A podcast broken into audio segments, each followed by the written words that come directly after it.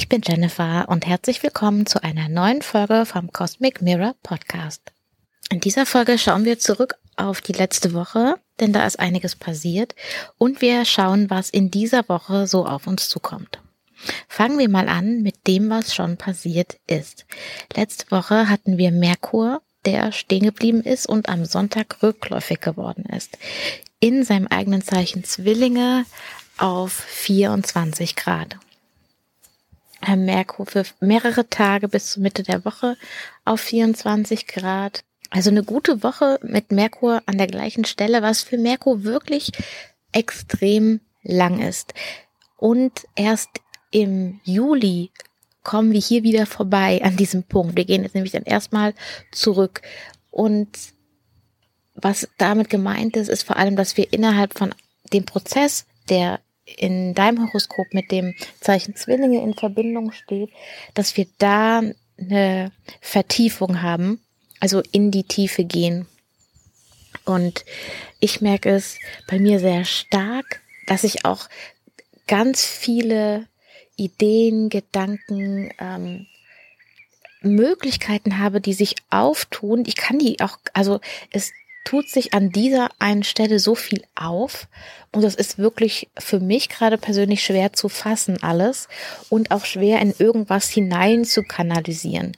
Und ich denke aber, dass das innerhalb von diesem rückläufigen Merkur sehr gut möglich ist. Ich nehme mal das als Bestätigung.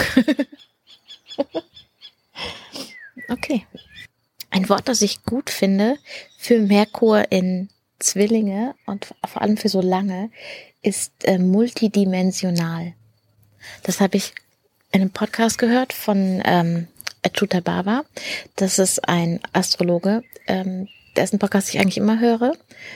Und ähm, er hat es in einem anderen Zusammenhang gebracht, aber ich finde es einfach so treffend, weil es so ist, als wenn wir uns das Gleiche aus so vielen verschiedenen Dimensionen anschauen ähm, Zwillinge ist ja ein vielfältiges, variables Zeichen und ja, diese, diese verschiedenen Perspektiven und Eindrücke und Blickwinkel finde ich ähm, total spannend und treffend an dieser Stelle. Also welche Dimensionen gibt es da alles zu entdecken und was ist wenn, und das ist doch sehr wahrscheinlich so, es nicht nur den einen richtigen Weg gibt, etwas zu tun, sondern eben ganz viele richtige. Und es eben darum geht, wie eigentlich immer, dass jede von uns, jeder von uns den eigenen Weg findet und die eigene, den eigenen Rahmen, und ich will auch noch mal kurz eine Brücke zu Venus äh, schlagen, denn die ist jetzt noch im Zeichen Zwillinge auch. Und ähm, Merkur und Venus haben sich jetzt gerade getroffen. Also bevor Merkur rückläufig wurde am Sonntag, genau kurz davor, haben die beiden sich äh, getroffen. Und im Abendhimmel kannst du das sehr schön sehen. Merkur war ja, als beide sichtbar wurden, ähm, Anfang des Anfang Mitte des Monats, Mai, ähm, war Merkur sehr viel höher im Himmel als Venus zu sehen. Ähm, und jetzt ist er so dabei, ja, hinabzusteigen, äh, sozusagen. Und sie waren so relativ auf gleicher Höhe. Also falls du einen Blick auf den westlichen Himmel hast, ähm, dann schau doch mal zum Sonnenuntergang. Sonnenuntergänge sind immer schön. Und wenn du noch Zeit hast, dann bleib doch mal einen Moment und schau, ob du Venus und Merkur sehen kannst. Venus kannst du nicht verfehlen, die ist wirklich sehr hell. Und Merkur, ja, Merkur ist ein bisschen tricky, aber er ist jetzt unterhalb von Venus äh, und nur minimal weiter rechts, ähm, wenn du davor stehst und es dir anschaust.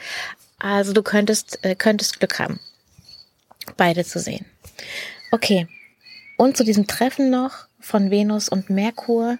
Äh, Venus ist ja insgesamt in ihrem Zwillinge-Zyklus, ähm, Zwillinge-Widder-Zyklus und ist da gerade in ihrer Wurzel, ähm, durch ihr Wurzelchakrator, das bearbeiten wir auch in der Venusreise gerade, Wir haben noch zwei, gute zwei Wochen. Also falls du dich noch entscheiden möchtest, da mitzumachen, dann kannst du das tun. Ähm, dann schreib mir einfach an hallo at cosmic-mirror.de. Und falls du jetzt denkst, Venusreise, was ist denn das? Dazu habe ich auch eine Podcast-Folge gemacht. Ist zwei Episoden vor dieser.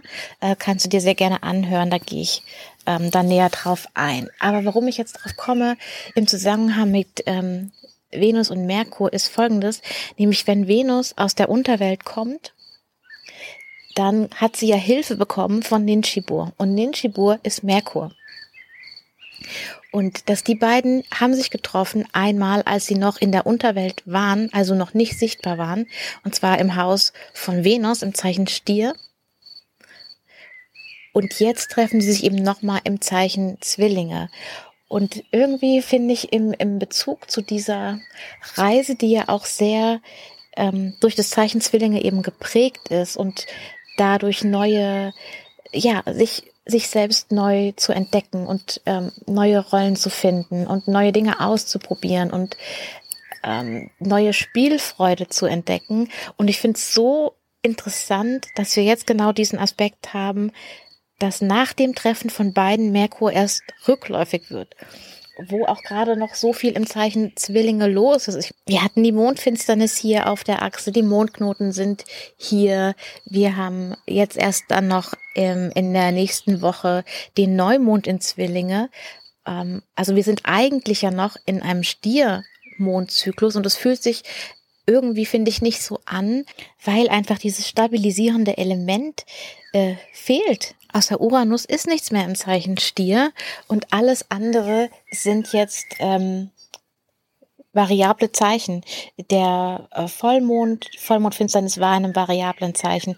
Der Viertelmond jetzt ist im Zeichen Fische, variables Zeichen. Der nächste Neumond, äh, Sonnenfinsternis, ist im Zeichen Zwillinge. Also ich find's total spannend, dass, dass innerhalb von dieser, von dieser Fülle an Zwillinge-Energie wir diese Rückläufigkeit haben, die meiner Meinung nach uns wirklich dazu einlädt, ähm, multidimensional zu schauen und zu denken und zu finden. Und vor allem, das ist das Wichtigste beim rückläufigen Merkur, nicht mit der Ratio allein, sondern auch mit dieser emotionalen Intelligenz, mit der Intuition verbunden. Und das wird nochmal verstärkt. Ich gehe mal auf einen weiteren Aspekt ein, der jetzt kommt. Und das ist ähm, Venus in Krebs.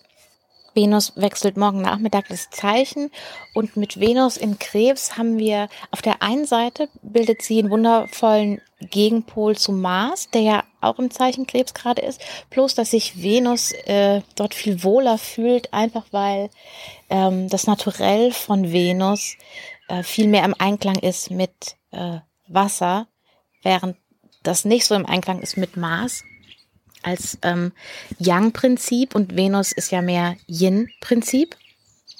Und es schafft natürlich auch nochmal eine Verbindung mehr zu dem Emotionalen, zu der Nähe, ähm, zum emotionalen Körper und, und schafft da nochmal einen anderen Schwerpunkt.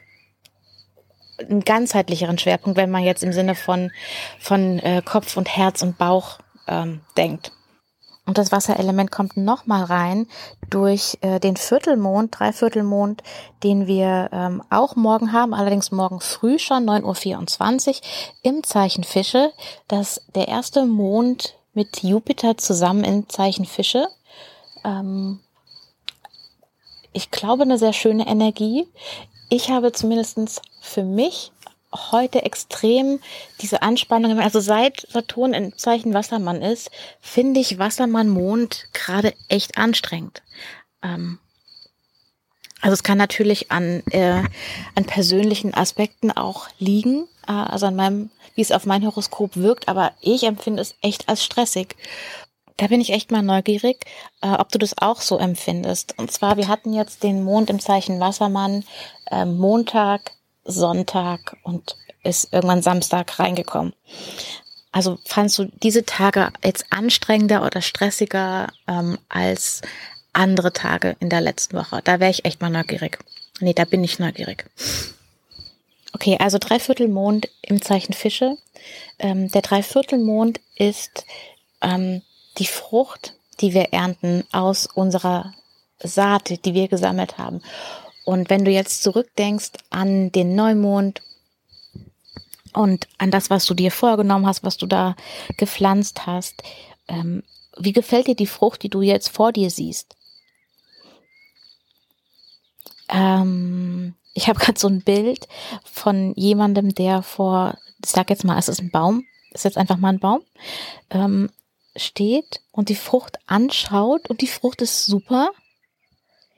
Die ist groß und die ist schön und aber es ist nicht die Frucht, ähm, die erwartet wurde und es ist ähm, noch nicht so klar, was mit der Frucht jetzt passieren soll. Wie man die wirklich gut benutzt, muss man die kochen, muss man die klein machen, muss die getrocknet werden, ähm, muss die irgendwie eingelegt werden, kann man die sofort benutzen? Was, was macht man damit? Ähm, das ist, äh, denke ich mal, die Frage, die wir mit in diese Woche nehmen können, bis wir ähm, wieder zum Mond im Stier kommen, Anfang der nächsten Woche. Also mein Tipp für den Umgang mit dieser Frage ist, lass es, lass die Frage erstmal einfach da sein, lass die sacken, sitz mit der Frage. Ähm, also das, was du gerade in deinem Leben vor dir hast, was sich jetzt gerade ergeben hat, ähm, die ganzen Informationen, Ideen, Gedanken, alles, was jetzt da ist, das darf sich mal setzen. Das muss sich jetzt setzen. Ähm, sogar bevor du, bevor du weitere Schritte machen kannst. Ähm, mit Mond in Fische ist es auch, denke ich, sehr gut möglich, ähm, nachdem wir dieses, ähm, diesen Dreiviertelmond hatten, ähm, haben wir ja noch ähm, Mond und Neptun zusammen und das ist immer eine ganz gute Zeit für ähm, Meditation, für Träumen, für ähm, Visualisierung. Und hier die Zeit, ich sag mal, zu nutzen, indem du bist. Also da wirklich mal so ähm, bisschen Pause zu machen und, und nur aus so einem ich sag jetzt mal Flow zu agieren. Und dann kommt Donnerstagabend der Mond ins Zeichen Widder. Ähm, und dann ist wahrscheinlich ziemlich viel Spannung in der Luft. Das könnte ich mir sehr gut vorstellen, weil äh, wir haben dann Mars, der diesen Widdermond, äh, für diesen Widdermond zuständig ist, der immer noch im Zeichen Krebs ist, was nicht so ganz sein Milieu ist. Und er ist in Opposition zu Pluto. Also das heißt, da entsteht ein Spannungsfeld zwischen Mars und Pluto, zwischen ähm, dem, zwischen Fürsorge und Verantwortung und dem Willen. Und ähm, was gilt es zu finden, ist Balance. Aber mit Mars und Pluto kann es eben, es kann eine total gute Energie sein, um wirklich ja eine Art Durchbruch zu erreichen, etwas zu transformieren. Aber die große Gefahr ist, dass du ähm, zu stark, ähm, zu sehr willst, zu viel machst, zu viel anschiebst, zu viel, zu schnell, zu heftig. Ne? Ähm, so wie wenn du irgendwie einen Nagel in die Wand schlagen willst und das funktioniert nicht und du nimmst einfach einen größeren Hammer und hast nachher ein Riesenloch in der Wand oder deinen Finger zerstört. Also sei da ein bisschen vorsichtiger, ein bisschen bewusster, auch wenn irgendwie Unstimmigkeiten ähm, auftauchen, weil das muss ja nicht zwingend in dir auftreten, das kann auch jemand in deinem Umfeld sein und dass du da weißt, okay, es ist nicht so dramatisch in Wirklichkeit. Ich muss jetzt hier nicht mit einsteigen. Ich kann hier ähm, der ruhigere Pol sein. Ich kann hier die Venus sein, die ähm, diese Erleichterung zum Mars bringt und sagt, hey, es ist alles gut, entspann dich, ich bin da. Wie wäre es, wenn wir mal meine Wege versuchen, um diese Energie umzuleiten und anders dazu kanalisieren?